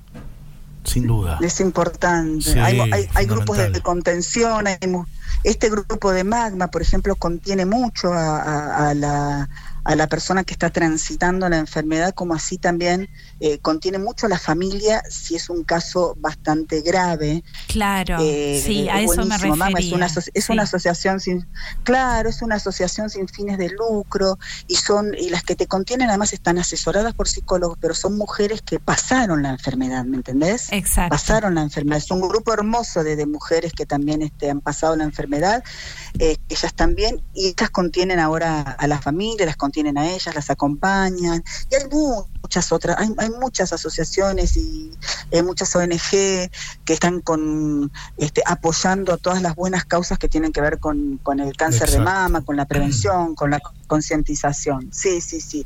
Es bueno, es bueno esto, es bueno comunicarlo, es bueno decirlo, que no se dejen estar, que se hagan los estudios, que se conozcan el cuerpo nuevamente, que se conozcan, que si ven algo raro eh, en el pezón, en la aureola del pezón, que si lo ven corrido, si ven un cambio de color, si ven una forma que se está cambiando, tienen que consultar urgente al médico, porque puede ser cáncer como no. Exacto. o ser una pavada. No podés, no, no podés ir si tenés picazón, si te arde, si tenés que bien. Eso puede ser un síntoma también de, cáncer, ¿entendés? Entonces, eh, tocar, eh, si tenés sí, no, y la mamografía, porque me pasó a mí, si yo no era por la ecografía y la mamografía, yo nunca me enteraba. Tita Merelo Así con que, el bueno. PAP, eh, Ah. Marisa Andino ¿Te con la mamografía. Marisa en los tiempos modernos. sí, sea, hacete el pap, Claro. hacete el pap, dice, hacete Mari- la mamografía, Ahí hacete está. la ecografía. Me encantó. Mari, te mandamos un abrazo muy grande. Sí, Muchas gracias sí. por este tiempo. Un beso. Eh, un beso, un muchas beso a ustedes gracias. y bueno, está bueno que comuniquemos todo esto. Claro ¿eh? que sí. Espera, espera, no te vayas, no te vayas que, no te vayas que. Tito me dice cómo es. Es la mejor hincha de Racing que conozco. Atenti, Sí, eh. sí, él- no es él poco. Independiente, qué Tal fana cual, que es, tal cual. qué fana Sí, que Las veces que nos hemos, nos hemos cargado o nos mirábamos fijo, viste, justo llegábamos, coincidíamos, estábamos ahí, yo en general llegaba y él se estaba yendo del, él estaba en el del amanecer Claro. y yo en el del mediodía. Entonces yo llegaba, capaz que él se iba y nos mirábamos fijo, así según un partido jodido, ¿viste? Y si no, previo al partido, ni nos mirábamos. Yo no quiero, no hablamos del tema, no, No. hablamos del tema. Qué grande, qué grande, me encanta. Te mandamos un beso grande, sí. Mari. Muchas gracias, Bueno, ¿eh? un beso, Hasta pronto. No, Gracias. gracias a ustedes por difundir. Chao, gracias, chao. Mis amigos, la voz de Marisa Andino, conductora de Telenueve al mediodía, y maravilloso el testimonio. Exacto, muy claro el mensaje y maravilloso el testimonio en el optimismo. La verdad que dejó llena de tips para alegría todos, y- hasta para los hombres. Sí, qué importante. Qué importante. Y qué forma concreta del amor. Acompañar y sugerir. Llega esa noticia a la familia y el hombre suele paralizarse. Y no está bueno.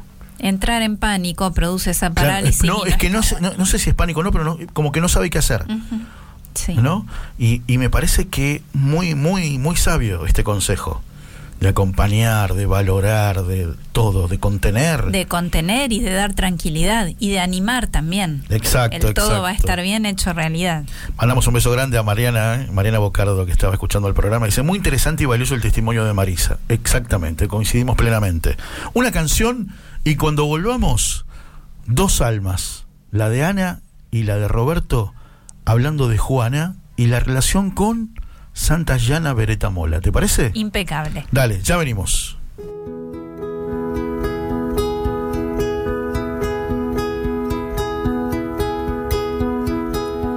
Hija mía, mi amor, qué linda estabas cuando fui a despertarte esta mañana. Tantas cosas pensé y no dije nada. Qué crecida te vi mi amor, que larga.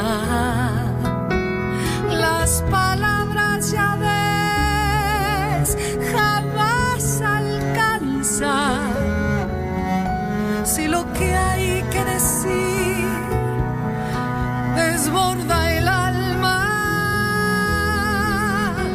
pero atiéndeme bien cuando haga falta. A tu lado estaré por si me llamas, pequeña mía, por si me llamas.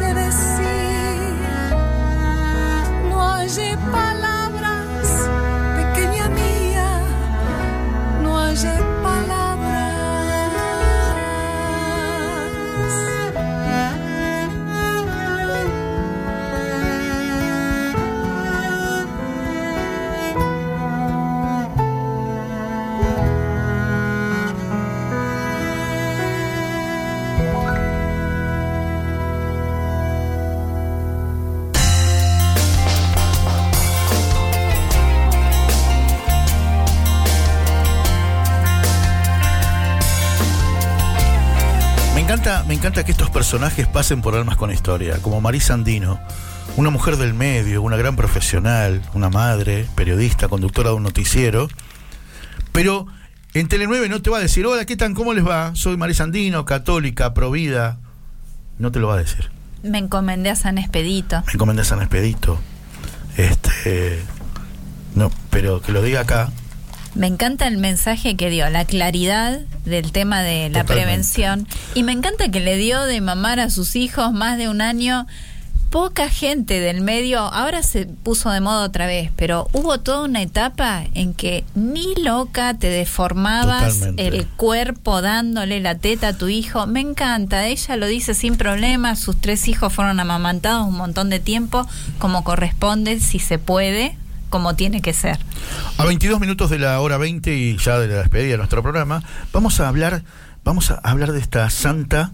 En realidad vamos a contar una historia de vida, pero contada por sus protagonistas, que son los papás de Juana, Ana y Roberto, dos excelentes y buenísimos amigos, en el cuales eh, la verdad que los quiero mucho, una familia muy linda, una familia, pero hacen todo en familia. Van a misionar en familia, por supuesto a vacacionar, pero van a ver a River en familia y, y- y me encantan esas salidas. Si alguna vez participé de esas Qué lindo salidas, todo, excepto lo de muy River, qué lindo todo. Muy lindo. Eh, ¿Podés este micrófono?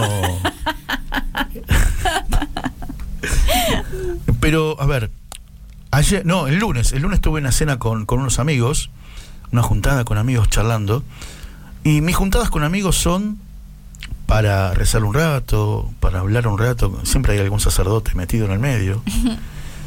Y hablábamos la semana pasada con el padre José de Abusti en la Viva Voz. Todo lo que había pasado con Juan Pablo I. Y el milagro que había sido la curación de esa nena, va, nena de 20 años que hoy tiene 30, Sí. y su mamá Roxana y todo lo que había contado él. Y eso salió en la reunión. Y uno de mis amigos, el doctor Andrés Dini, me dice, yo fui al colegio con Roberto de Agusti. Ah, qué grande Robert, qué sé yo. ¿Sabías la historia de su hija? Apá, ya me lo contás.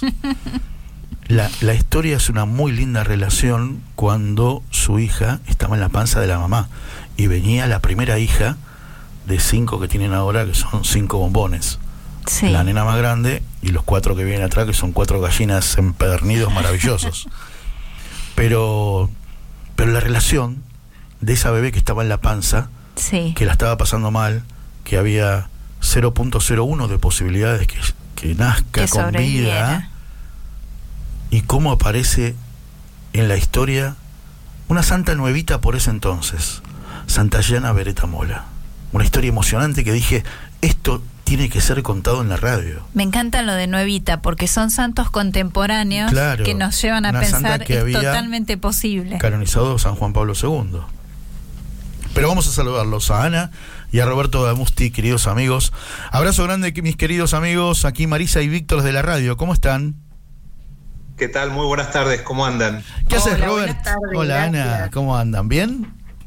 Bien. Bien, muy bien. Gracias por la invitación, por abrirnos eh, parte del programa para, para contar esto Eh. tan lindo que nos pasó. La verdad que sí, la verdad que sí, apenas lo escuché de la voz de este querido amigo en común, el doc Andrés Dini, dije, esto es maravilloso, lo primero que pensé, esto es una hermosura para contar en la radio. Gracias a ustedes por contarnos esta historia. ¿Cómo, cómo, ¿Cómo fue todo eso? ¿Cómo empezó todo?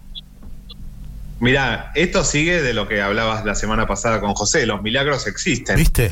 Y los milagros, viste, uno se los grafica siempre en Jesús, no sé, multiplicando los panes, haciendo que se calme el, el mar. Y no, los milagros están muchas veces en nuestra vida cotidiana y a nosotros varias veces nos tocó, ¿no? Y bueno, con esto de lo que vivimos la semana pasada, que, que José te contó también.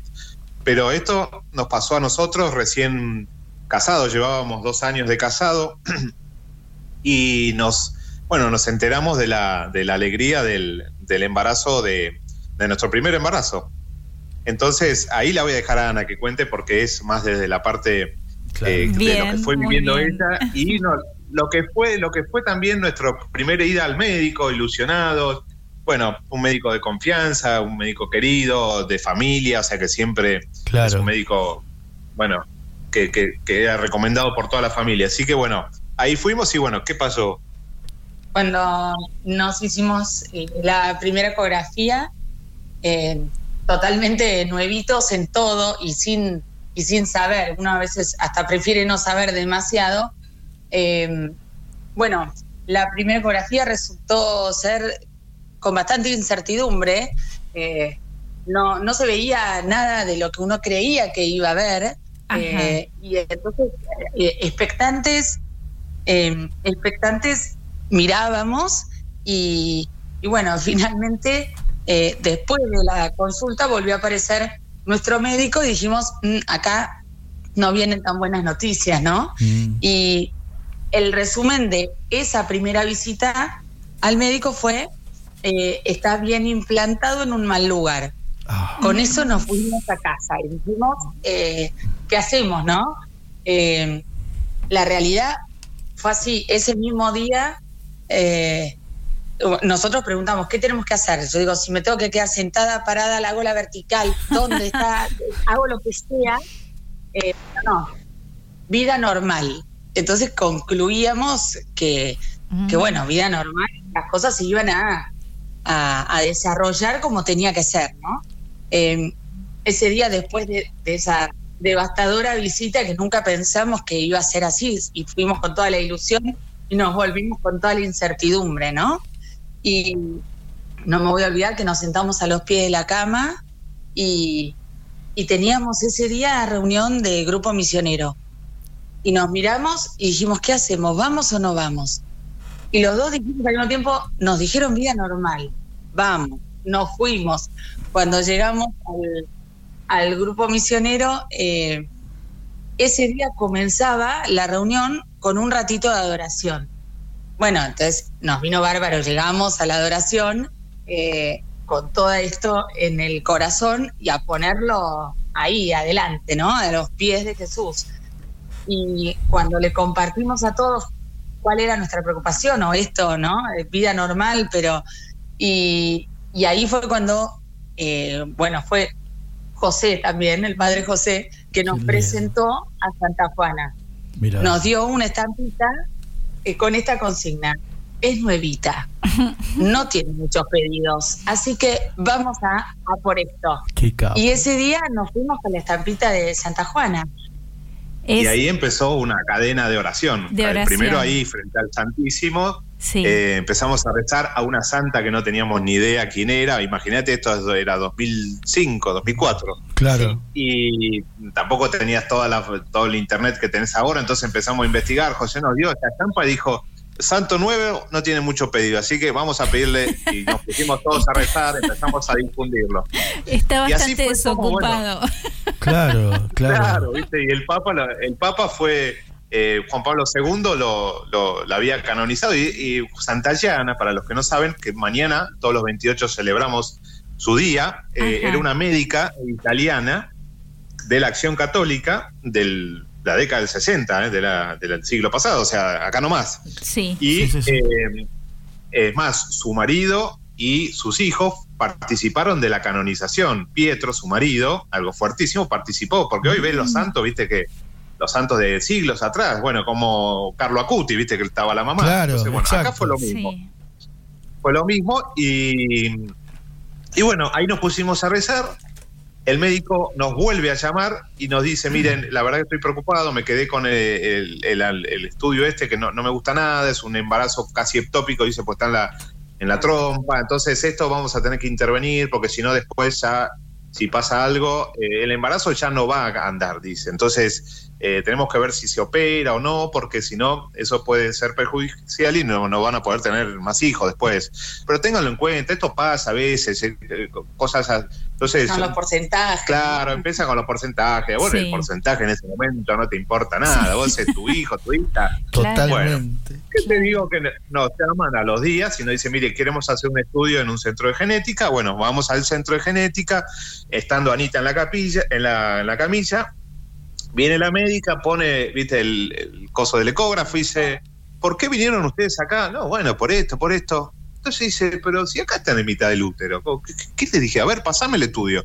Ah, Entonces dice, nosotros nos mirábamos, ya, na- imagínate. Entonces dice, no, no, acá está, y escuchen, tuk, tuk, tuk, se escuchaban ay, los latidos. maravilloso. Qué lindo. No, no, entonces dijimos, no, esto no puede ser. Bueno, salimos ahí llorando de la alegría, una, me acuerdo que era un estudio, un consultorio en la avenida Santa Fe, no sé, por cerca del Alto Palermo, por esa zona. ¿Viste esas cosas? No te y salimos y fuimos a, a contarle a José, a nuestra familia, a José, mi hermano, ¿no? El cura que nos había dado la estampa, ¿viste? Entonces, bueno, vamos todavía, qué sé yo. Así que, nada, dos cosas. Una, eh, Juanita nació el 2 de abril del 2005. ¿Qué pasó ese día? Se bautizó, perdón. Eh, eh, nació el 26 de febrero, pero fue bautizada el 2 de abril, día en que moría Juan Pablo II, Ah, mira. que había canonizado a Santa Llana. Creo que fue de la última, no sé si fue la última santa que, que canonizó. Eh, y segundo es que nosotros eh, escribimos a la familia de, de Santa Llana para agradecer y para contarles, a través de un amigo de la parroquia, Nuestra Señora de la Rábida, que es nuestra parroquia, Sí. eh, y bueno, la familia nos mandó una reliquia, que la tenemos acá. En realidad no la tenemos en casa, la vamos pasando entre amigos y matrimonios o parejas que están teniendo problemas en, en quedar embarazados, o su hijo está complicado. Eh, entonces la vamos, es una reliquia itinerante que vamos. Y nos mandaron dos reliquias más para este amigo y otra para la parroquia. Y es así como en la parroquia Nuestra Señora de la Rábida, Avenida Belgrano y Luisa y Peña, está la primera imagen que se puso en la Argentina de Santa Llana, que Ah. ahora hay más, gracias Ajá. a Dios, y tiene esa reliquia que nos mandó, una parte la tenemos nosotros, otra parte la parroquia, y otra parte Roberto Orat, que fue quien nos hizo la gestión y conocía o tenía contacto con la familia de, de Santa Llana. Ustedes Así que, bueno, decían esa- que era una médica italiana y acá dice muerta prematuramente de un cáncer uterino que prefirió salvar la vida de su hija aún no nacida antes que la suya.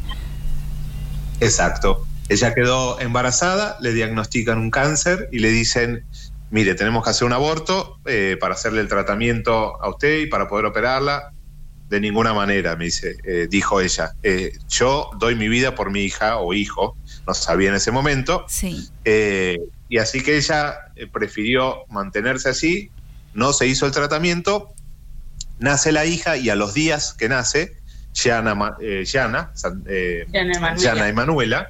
Eh, muere la mamá, Santa Yana Beretta Mola. Impresionante, impresionante el testimonio. Ustedes empezaron a rezar sin conocer esta historia tampoco. Sabían que era una santa nuevita, pero no sabían por qué era santa. Exacto, el día que, la conocimos, eh, nos pusimos a, a tratar de leer un poquito, a investigar. Y, y una cosa que, que nos pasó, que fue muy, muy, muy fuerte y que ya tuvimos posibilidad también de compartirlo en, en la rabia con la comunidad y, y poder dar testimonio de esto también, eh, es que la oración de Santa Llana que nosotros rezábamos, Sí. eh, en cierto modo nos daba como cierto temor porque no era que, que mi hijo o mi hija se salve, eh, sino que era ser fiel a la voluntad de Dios. Y era como un escalofrío, porque uno estaba rezando para seguir el ejemplo de ella, ¿no? Y, y bueno, entonces, este, para nosotros eso fue un aprendizaje eh, enorme. impresionante. Ser fiel a la voluntad de Dios.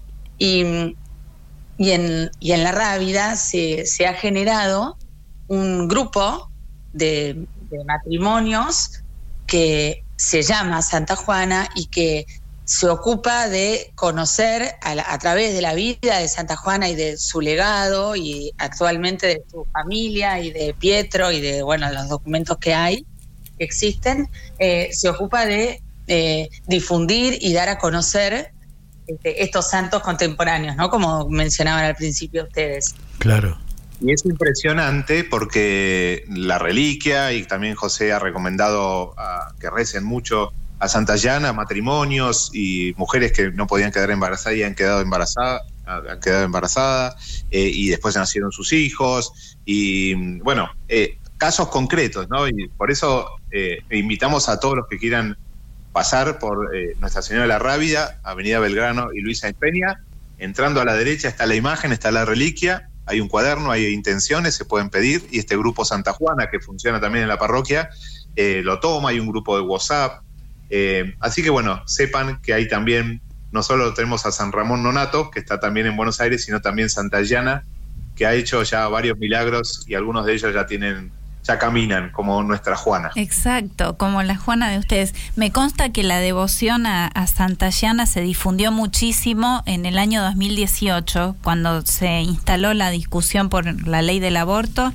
Eh, en todos los grupos y en, cada marcha que había, siempre había alguien, deduzco que debe ser de, la parroquia de ustedes, eh, repartiendo estampitas o contando esta devoción y, y cuál era la historia de esta El, el 8 de agosto del 2018 el señor Roberto de Agusti estaba en la Plaza Congreso con un bombo enorme, ¿no, Robert? Sí, exactamente. Viste que no solo voy a la cancha, voy también a Muy los bien. lugares. Y sacamos Esa- algunas cosas de la cancha para también cuando hay que pelear y luchar Muy por la bien, vida. así me gusta, vida, así me gusta. A Robert me lo han encontrado en la residencia de Olivos, en la Plaza Congreso, en la Plaza de Mayo, en todos lados. Pero, y lo segundo, y lo segundo, eh, qué ojo el padre José para recomendar santos. Dios mío, Dios mío. Sí, sí. Porque él recomendó sí. también a Juan Pablo I. Claro, Sí, exactamente. exacto. Sí, sí. Fue él Sí, sí. también. Y Sí, sí. una Busca- palabrita. busca santos que no son muy marketineros, ¿vieron? Claro, Claro, claro, que claro. están bastante No tienen mucho marketing, así que Una palabrita de la Juana de ustedes. ¿Cómo vive esta historia de su comienzo, de su origen?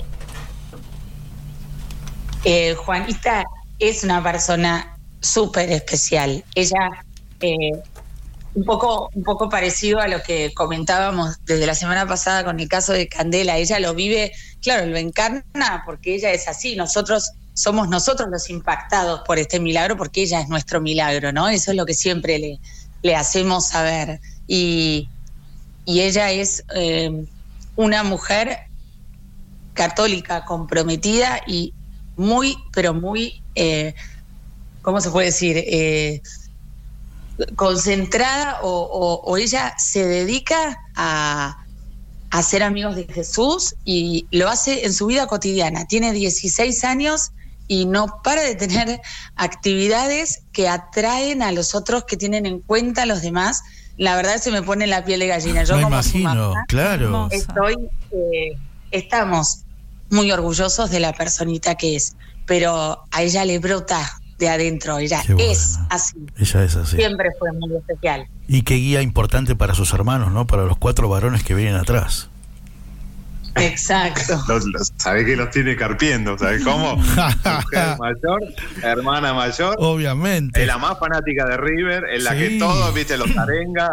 Ahí yo no soy solo el culpable, eh, te lo digo. ¿eh? Me imagino. Vos mencionaste las cuatro gallinas y yo te iba a en ese momento a agregar algo. La, la primera gallina fanática es ella. Y zurda, delantera y zurda. Mirá vos. Imagínate. Mirá vos. Y excelente jugadora. Qué grande, qué grande. Bueno, la verdad que no- no- me encantó, me encantó escucharlos. Sí. Estaba segurísimo que iba a ser una hermosa historia para contar a la radio y así fue. Y así fue. Y sobre todo me encanta también, el- estuvieron hace poco en Añatuya, ¿puede ser? Y estuve viendo fotos. Sí, nuestras sí, vacaciones de invierno ah, más reducidas. Nos Claro. fuimos a Añatuya, que es un lugar donde voy a misionar, donde vamos a misionar, porque ahí fue donde nos conocimos bien.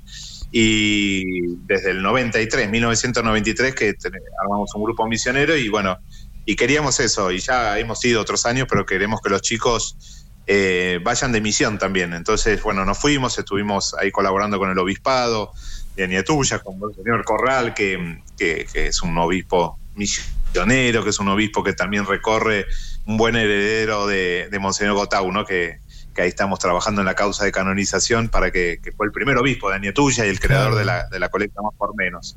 Así que sí, fuimos ahí en el, en el invierno, las vacaciones de invierno, ya habíamos ido otros años, pero este año ya más grandes ya tomaron más conciencia, así que Qué bárbaro. Ana y Roberto transmiten una alegría y una gratitud increíbles. La verdad que les agradecemos muchísimo. La la verdad que sí, la verdad que sí, queridos amigos, ustedes saben que los, la verdad que los quiero mucho, una familia hermosa, absolutamente maravillosa, así que les mando un gran abrazo, queridos Ana y Roberto. un abrazo a los Gracias. dos, gracias por abrirnos esta ventanita en el programa y felicitaciones y sigan adelante. ¿eh? Muchas gracias, muchas Gracias. que sigan muy bien. Un beso a Ana también. Gracias. Gracias, muchas gracias. Hasta pronto. Mis amigos Ana y Roberto D'Agusti. ¿eh? Qué maravilla, hablando Mamá- de su Juana. De su Juana. Es que yo la encanta. veo, la, la- la conozco. No tanto como los varones, ¿viste? Porque los varones son. eh, generalmente voy a la cancha con ellos, generalmente, cada tanto. Muy, muy tanto. Pero mm, es una gran familia. Pero es el reflejo de sus padres. El reflejo de sus padres. Alguien una vez me enseñó: ¿Vos querés saber cómo está tu matrimonio? Mostrame tus hijos. Y esos hijos siempre están sonrientes, ayudando. Qué lindo. Encima, lo de son- salir a misionar en familia, Claro, qué son- pero son así en escalera, ¿viste? 12, 10, ¿viste? Debe tener 5 años el más chiquito, más o menos. Pero es realmente, es realmente muy lindo. Muy Me lindo encanta. cuando, cuando se hace así en familia. Como por ejemplo misionar. Me encanta. Y lo de dar tiempo al tiempo y esperar el proceso. Porque me imagino que en la primera noticia lo que surge es la desesperación y la amargura y el desaliento. Y bueno, se pusieron a rezar y se ofrecieron Pedimos disculpas porque se los cortó unos, unos minutitos. la comunicación. Eh, No, no, no, no, el, el servidor de internet. Era y bueno, eso. hasta que se subió otro y, y al, al segundo. Igual quedó bastante prolijo. Micaela con sus manos mágicas, las que heredó de su padre. Eh, Porque un esto dato siempre más. se lo digo a tu papá, Va- así que lo voy a aclarar, Mica. Varios datos. Monseñor Jorge Gotau, cuando llegó a Ñatuya, no había obispado y vivía en el hospital. Esto me lo apunta Tito Garabal. Ah, ¿eh? Así que bueno, excelente programa, felicitaciones, dice Mariana Bocardo, un beso grande, querida Marian. Patri Belis, también me había informado que se había cortado, ya volvió. Un beso grande, querida Patri. Un beso grande a la hinchada de Junín, estaban reunidos escuchándonos también. Muchísimas gracias. Una Muy alegría bien. poder compartir esta otra forma de las buenas noticias, de la esperanza. Rox también, de, la Almagro, por supuesto, escuchando. Eh, el apunte de Tito me gustó, viste, porque yo decía, qué ojo el padre José para recomendar santos. Sí. Y él decía, le vamos a mandar un montón de estampas del padre Grote, a ver si sale un milagro. Ah. Y es, es cierto, parece chiste, ¿no? Pero es cierto. A veces necesitan el milagro ellos mismos. Estoy hablando en este caso del padre Federico Grote. Quiere ser beato, pero necesita un milagro. Pero si no se lo pedimos, no va a suceder. Me quedó claro. Eso habrá pasado con Juan Pablo I. ¿No es cierto? Cierto. Eso habrá pasado con el cura Brochero. El cura Brochero quería ser santo, era beato. Pídanme un milagro y se los concedo. Bueno, con respecto a Juan Pablo I, el padre de Agusti decía abiertamente, fue inspiración divina. No sé por qué sugerí que le rezaran a él. Esto es la inspiración y el, el soplo del ¿Y espíritu. quién te inspiró? ¿Quién te inspiró? ¿Cómo se te ocurrió? Y bueno, esto Como fue. hablábamos con Pablo Márquez, no cree en Dios, pero sabe que los milagros existen. Y lo comprobó. ¿En qué quedamos? ¿En qué queda? ¿Quién hace los milagros?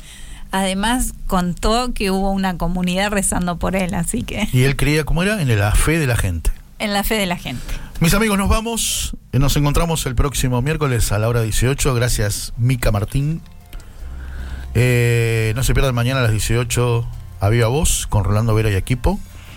Hay un lindo programa pautado para mañana que se, todavía no se terminó de, de- de pulir porque siempre se espera hasta último momento. Y bueno, nos encontramos. ¿Mañana venís? Mañana eh, vengo para Viva Voz y el miércoles en Almas, quizás con camarita. Vamos a dejar la intriga sembrada. Mica, ¿qué, te parece? Qué problema que nos hacemos con la camarita, ¿no? Un poco. Por supuesto, y él que lo reclama. Y mañana a las 12 en Clave Grote, ¿eh? no se olviden. ¿eh? Tiene razón, Con Tito Garabal, razón, Micaela. Martín, de productora, sale del rol de operador. Mañana ya vuelve el señor operador, el rey de redes.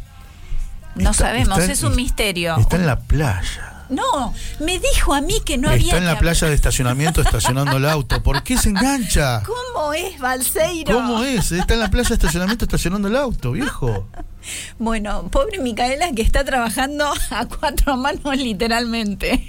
Grande Mica, ¿eh? bombero Operadora, voluntario. productora. No, pero aparte, en los momentos que no está el papá, hoy justo al mediodía se cortó la luz. Ahora que se le cortó el servidor de internet, tuvo que ponerse el casco y hacer toda la magia. Bueno, yo voy a pasar este aviso. Es una operadora súper probada, profesionalísima. En, la, en las difíciles es donde se ve la, Sí, la habilidad. en la cancha se conocen los pingos. Productora súper probada también. No, basta, no voy a de- basta de hablar por hoy. Mis amigos, hasta el miércoles. Chao. Y